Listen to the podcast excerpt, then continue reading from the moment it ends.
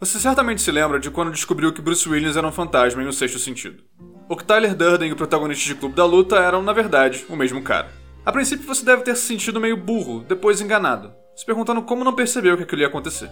Mas eu sou capaz de apostar que, na hora de recomendar esses filmes para outras pessoas, você pontuou que o final era ótimo e que eles nunca iam conseguir adivinhar o que acontecia. Recurso que fez você regalar os olhos, engasgar com a sua pipoca e depois reassistir o filme para ver todas as pistas que você deixou passar da primeira vez é o famoso plot twist, ou simplesmente reviravolta. A reviravolta é um artifício utilizado no cinema, literatura, teatro, videogames, de gêneros que vão ao suspense à comédia romântica. Qualquer história pode ser sacudida por ela. No Randômico de hoje, vamos tentar entender o que é e como funciona um plot twist. E é claro, porque gostamos tanto de ser enganados por eles. Importante definir exatamente do que a gente está falando aqui. Reviravolta é um desses termos que a gente acha que é simples de conceituar, mas que na realidade tem um significado mais estrito do que parece. Boa parte das definições que eu encontrei diziam mais ou menos a mesma coisa. Que uma reviravolta ou plot twist é um desdobramento inesperado ou chocante, que acontece quase sempre no fim de uma história, e a leva para uma direção diferente da que ela parecia estar indo. Essa definição enfatiza a surpresa como principal ingrediente da reviravolta. Você achava que as coisas estavam indo numa direção, por exemplo, achava que sabia quem era o assassino, então, bum, elas vão para outra. O culpado era outro personagem do qual ninguém desconfiava. Só que essa definição é incompleta, porque desconsidera um aspecto muito importante: a ressignificação do que veio antes. Quando uma reviravolta acontece num livro ou filme, nós não somos levados apenas a encarar um final que não esperávamos. Também somos convidados a reavaliar tudo o que achávamos que sabíamos até então. De acordo com o pesquisador alemão Bernd Leyendecker, num artigo sobre reviravoltas no cinema publicado em 2013, o plot twist é o momento em que uma nova partícula de informação é introduzida, a partir da qual a audiência percebe a presença de uma outra história abaixo da história inicialmente construída. A reviravolta precisa fazer com que os acontecimentos da trama sejam iluminados com uma nova luz, e assim o aspecto real deles fica claro. As crenças que mantínhamos a respeito da história são sacudidas, questionadas e frequentemente invertidas a história secreta vem à tona e somos forçados a encarar a verdadeira natureza do que vimos até então. Então vamos a partir disso melhorar nossa definição. Uma reviravolta ou plot twist é um desdobramento inesperado ou chocante que acontece quase sempre no fim de uma história e faz com que os acontecimentos até ali ganhem um novo significado, revelando sua verdadeira natureza, que esteve escondida ou apenas sugerida até então. A surpresa é sem dúvidas um elemento essencial da reviravolta, mas a reviravolta não pode ser reduzida à surpresa. Reviravolta não é bagunça. Quem chama atenção para isso é Sophie Hannah, escritora inglesa de sucesso dentro do gênero policial e suspense psicológico. Para ter uma ideia das credenciais dela, quando os herdeiros da Agatha Christie autorizaram que novas histórias com os personagens clássicos da autora fossem escritas, foi a Hannah que eles escolheram para ter essa missão. Então, de plot twist, eu acredito que ela entenda. Hannah afirma que a palavra twist é música para os ouvidos dos editores, que a usam para turbinar o marketing das publicações. Daí a editora alardear que o livro tem reviravoltas imprevisíveis, que você não deve contar o final e por aí vai. Isso também acontece com filmes. A questão é que, em muitos casos, a tal revelação bombástica no final não é uma reviravolta de fato, porque não te obriga a reconstruir tudo que você sabia até então, revelando a tal história oculta por trás da fachada. Hannah dá um exemplo da própria Agatha Christie, o livro Assassinato no Expresso do Oriente, que em 2017 ganhou uma adaptação para o cinema. Bem boa, por sinal. Apesar do final ser surpreendente, calma, não vou dar spoiler, ele não é em si uma reviravolta. É uma opção possível de desfecho para um mistério de assassinato com um número limitado de suspeitos a autora apenas escolheu a opção que parecia mais difícil e improvável de ser verdadeira. O que a gente sabe sobre a trama até ali permanece mais ou menos igual. Da mesma forma, os muitos desdobramentos inesperados e violentos de Game of Thrones, por exemplo, não são reviravoltas como eu já vi serem tratados em alguns textos. São eventos que ninguém esperava, como a morte do Eddard Stark ou o Casamento Vermelho, mas que não revelam nada de novo sobre aquele universo. Na verdade, só confirma mesmo que Westeros é um lugar bárbaro onde ninguém está salvo. Apesar de associada principalmente ao suspense e ao mistério, gêneros em que ela é praticamente obrigatória, a reviravolta pode ser utilizada em qualquer gênero narrativo. Ela funciona em qualquer tipo de história se a coisa for feita direito. Agora, como fazer, a gente vai discutir mais pra frente. Agora a gente vai analisar por que gostamos tanto de ser feitos de tontos. O ser humano tem a tendência natural de querer entender o que acontece. Nosso cérebro está o tempo todo tentando antecipar o que vai ocorrer em seguida. Isso é, em parte, o que nos atrai tanto em filmes, livros, enfim, narrativas e histórias em geral. São lugares onde nós exercitamos sem parar essa atividade de tentar prever os próximos acontecimentos. Como falamos no episódio sobre gosto, nós desenvolvemos um apego a determinados tipos de produtos narrativos. Desenvolvemos com eles uma relação de familiaridade, de reconhecimento. Retornamos a eles porque temos uma boa ideia do que vamos encontrar. Mas como aponta a cientista cognitiva Vera Tobin, da Case Western Reserve University em Ohio, também não desejamos total previsibilidade. Não queremos simplesmente a repetição dos mesmos padrões nas histórias que consumimos. Nosso gosto pelo familiar está acompanhado de uma atração pelo desconhecido. Queremos as duas coisas, o esperado e o novo. E reviravoltas respondem a esse desejo duplo, por isso nosso cérebro gosta tanto delas. De acordo com a Vera Tobin, está tudo ligado a uma tendência conhecida como a maldição do conhecimento, The Curse of Knowledge. O princípio por trás dela é simples. Nossa mente está o tempo todo registrando informação. É a partir dessa informação coletada que nós entendemos o mundo à nossa volta e somos também capazes de formular hipóteses sobre o que ainda vai acontecer. Nós avaliamos a realidade a partir do quanto sabemos sobre ela, do tanto de conhecimento que nós temos. E o mesmo processo ocorre quando estamos consumindo uma história. E aí entra o pulo do gato. Porque o que nós sabemos pode nos enganar. Se partimos das informações erradas para nos orientar, nossas tentativas de determinar o que está acontecendo e prever o que vai acontecer vão fracassar. Essa é a maldição. Nossa propensão é achar que estamos lendo a realidade de modo correto, afinal dispomos da informação necessária para isso. O que a reviravolta provoca é a revelação de que não, camarada, a sua leitura não era a correta, porque os fatos que você usou para ancorar sua percepção da realidade não eram realmente confiáveis. É por isso que continuamos a cair como patinhos. Uma autora esperta como Agatha Christie vai nos dar fatos com os quais podemos nos guiar, mas esses fatos não são os que realmente servem para entendermos o quadro que ela está pintando. Seja porque não são tão importantes quanto aparentam, porque falta algum detalhe decisivo neles, ou porque são totalmente falsos, mentiras contadas por um personagem ou outro. Enquanto lemos ou assistimos, vamos juntando as peças na nossa cabeça e no final aprendemos que não tínhamos as peças corretas. Fomos vítimas da maldição do conhecimento, que nos convenceu erradamente que tínhamos todas as respostas. A surpresa inicial da reviravolta coloca nosso cérebro no estado de alerta. Nós entendemos que nesse momento algo de grande importância está acontecendo, de modo que nosso foco se concentra nas revelações que estão sendo feitas.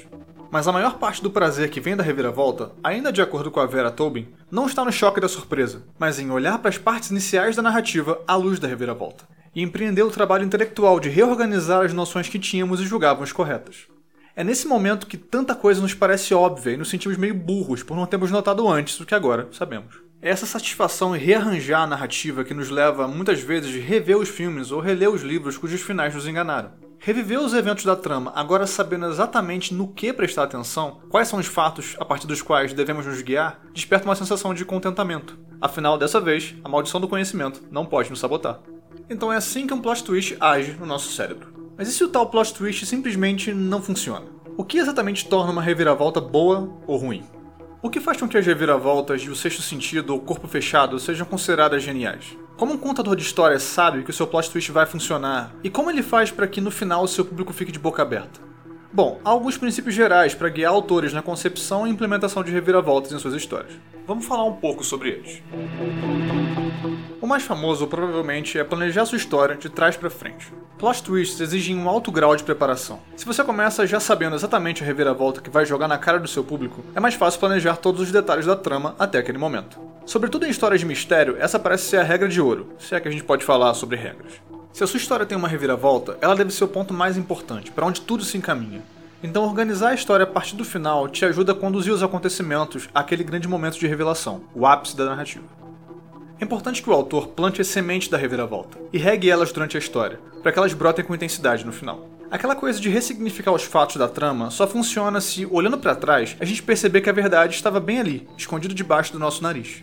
Romances policiais são ótimos referenciais de como fazer uma reviravolta funcionar. As pistas a que o detetive tem acesso são as mesmas que você, leitor, conhece. Só que o detetive é quem as analisa corretamente, às vezes dando devida atenção a uma que para você não fazia diferença, outras tomando como pista algo que nem os outros personagens nem o leitor pensava que era. Essas são as sementes plantadas pelo autor. O público olha para trás e se lembra que o personagem do Bruce Willis não conversou com ninguém mais ao longo do sexto sentido. Ninguém. Todas as cenas em que ele parecia ter interagido com alguém foram concebidas de modo a nos fazer pensar isso. Mas ele nunca de fato é mostrado tendo contato com outro ser humano, além do garotinho trevoso. Um garotinho trevoso que vê gente morta. Um garotinho trevoso que vê gente morta o tempo todo. Quando as coisas ficam claras e a gente olha para trás e vê que o filme esteve nos apontando para isso o tempo todo. Sementes que brotam no final. A reviravolta deve ser antevista de algum modo ao longo da narrativa. Ela não pode vir do nada. Se vem do nada, não é uma boa reviravolta. Querem um exemplo? Ok, vamos falar de Truque de Mestre. Filme de 2013 estrelado por Jesse Eisenberg, Woody Harrelson, Mark Ruffalo, Morgan Freeman e mais um monte de gente famosa. O filme acompanha uma quadrilha de mágicos criminosos, os Quatro Cavaleiros, que executam assaltos impossíveis enquanto o FBI corre atrás do próprio rabo tentando impedi-los. Há vários mistérios na trama, mas o principal é quem é a enigmática figura que reuniu o grupo, um quinto cavaleiro desconhecido. O truque de mestre termina com uma reviravolta bem ousada, quando a identidade do quinto cavaleiro é revelada. E aqui eu vou ter que dar um spoiler, gente, desculpa. O quinto cavaleiro é o personagem do Mark Ruffalo, um agente da FBI que esteve perseguindo eles o filme todo. E cara, pensa numa reviravolta que não funciona. Não é só pelo fato do filme querer que você engula uma virada tão absurda, porque isso poderia funcionar num filme sobre uma quadrilha que assalta bancos com mágica. O plot twist é ruim porque não foi construído com devido cuidado. Você olha para trás e não identifica nada que pudesse apontar nem da maneira mais discreta para aquele desfecho. É uma reviravolta boba, desajeitada, mal feita mesmo. Depende exclusivamente do elemento do choque para funcionar. Mas se você pensa 5 segundos sobre o que acabou de ver, percebe o quanto é frágil. Uma reviravolta em sua melhor forma é aquela que é antecedida por sinais e prenúncios cuidadosamente inseridos pelo autor. Nós gostamos de ser enganados, mas só se percebermos que poderíamos ter previsto corretamente o desfecho, se tivéssemos realmente prestado atenção. Mas e quando uma reviravolta é previsível? Talvez você já tenha passado por isso. Tá lendo um livro ou vendo um filme e consegue muito cedo adivinhar a revelação que vai surgir lá na frente. Algumas explicações possíveis para isso. A mais óbvia é que os sinais e pistas da reviravolta não foram devidamente camuflados ao longo da história. As sementes não foram bem enterradas, e a gente identifica rápido os fatos a partir dos quais devemos compor nossa leitura da realidade. O plot twist, quando chega, é esperado. Outro fator é que a reviravolta não é um recurso exatamente novo. Exemplos de plot twist no cinema são encontrados praticamente desde que essa mídia existe, na literatura então nem se fala. A gente já se acostumou com histórias que tentam nos surpreender e com os tipos de reviravoltas que essas histórias entregam. É possível até mesmo dividir as reviravoltas em gêneros. Por exemplo, a reviravolta Eu Sou Seu Pai, quando a revelação diz respeito ao parentesco secreto de algum personagem. O exemplo mais célebre dessa reviravolta é, é claro, Star Wars O Império Contra-Ataca. Temos também a reviravolta Era Eu o Tempo Todo, em que descobrimos que o protagonista ou a pessoa narrando a história escondia, consciente ou inconscientemente, um grande segredo. Nosso amigo Tyler Durden de Clube da Luta se enquadra nesse gênero. E o que dizer do nem sempre tão bom e velho truque do era tudo um sonho, quando descobrimos que, bem, era tudo um sonho. Os eventos que acompanhamos não aconteceram de verdade. Era um delírio do protagonista, que pode ser um esquizofrênico imaginando tudo, como em uma mente brilhante, uma pessoa à beira da morte ou inconsciente, alucinando num delírio, como no famoso episódio No Reason, de House. E acreditem, existem ainda vários outros templates de reviravoltas. É difícil surpreender as pessoas, sobretudo aquelas que consomem histórias com dedicação e atenção. E ainda mais numa era em que tudo é extensivamente analisado e desmembrado, e o YouTube te sugere 50 vídeos com listas de melhores reviravoltas de todos os tempos. O segredo está em conhecer as alternativas disponíveis, saber como bons autores e diretores as utilizaram no passado, que ferramentas eles usaram para iludir a audiência. Estudar esses gêneros tão difundidos de plot twist certamente vai te ajudar a montar um semelhante na sua história. Ou melhor ainda, pode te dar ideias de como jogar com a própria expectativa do público em relação a reviravoltas que eles já viram antes. Alguém que faz isso muito bem é a Gillian Flynn, autora de Garota Exemplar, que ganhou uma versão para o cinema dirigida pelo David Fincher. A reviravolta da história acontece no meio e não no fim, contrariando aquela que talvez seja a regra com a qual o público mais está acostumado, a ideia de que a reviravolta acontece no final fim, temos um ponto que me parece bem importante: a relação das reviravoltas com o tema. Toda história é sobre alguma coisa, uma ideia ou um conjunto de ideias que permeiam a narrativa. Bons autores sabem como apresentar essas ideias de maneiras criativas. Por exemplo, Corra, terror de 2017 que deu o Oscar de melhor roteiro original por Jordan Peele, é um filme sobre racismo, embora ninguém diga isso com todas as letras no filme. A gente vai entendendo isso a partir do desenrolar dos acontecimentos, inclusive da reviravolta. Quando ela ocorre, é ainda mais impactante porque escancara não só do que a trama se trata, mas joga luz nas ideias que ela levanta. O plot twist serve para enfatizar o tema, o que o torna ainda mais importante. Para ilustrar esse ponto, eu vou recomendar dois filmes, e relaxem, eu não vou contar o final deles. O primeiro é O Grande Truque, de 2006, escrito e dirigido pelo Christopher Nolan, estrelado pelo Hugh Jackman e Christian Bale. A história trata da disputa entre dois mágicos no século XIX, Robert Angier e Alfred Borden, os dois vão às últimas consequências enquanto tentam destruir a carreira e descobrir os segredos um do outro. Borden é o melhor mágico, elaborando truques mais complexos, o que desperta a inveja de Andier, que por sua vez é o melhor artista dos dois, sabendo agradar a multidão e criar um bom show. Um tem o que falta ao outro. A guerra dos dois vai tomando caminhos cada vez mais violentos, e a natureza dos truques se torna cada vez mais indistinguível da magia, até que um inacreditável final chega de voadora e amarra tudo. Eu me lembro de assistir o Grande Truque no cinema aos 16 anos e ficar completamente abismado. Eu reassisto o filme de tempos em tempos, e é particularmente divertido quando eu posso apresentá-lo para alguém que ainda não tinha visto. A reação das pessoas é quase sempre a mesma. Surpresa, incredulidade, então o reconhecimento de que o final, por mais inesperado que seja, foi absolutamente honesto. O roteiro antecipava a reviravolta das mais diversas maneiras. Mas o impacto é maior porque o plot twist dialoga com as ideias que o filme discute, sobretudo a ideia central que permeia a disputa entre os protagonistas. O Grande Truque é essencialmente um filme sobre arte, sobre o preço e os sacrifícios de ser um verdadeiro artista. Esse tema está presente em praticamente todas as cenas, ora de modo explícito por meio de diálogos, ora implícito através das motivações e maquinações dos personagens. O final funciona como uma última grande declaração a respeito do que o roteiro sempre esteve falando. Sério, se você ainda não assistiu esse filme, termine esse podcast e vá assistir. Vai por mim. Outra obra contemporânea que ilustra bem a relação entre reviravolta e tema é Os Suspeitos, de 2013, escrito pelo Aaron Guzikowski e dirigido pelo Denis Villeneuve, o mesmo dia chegada.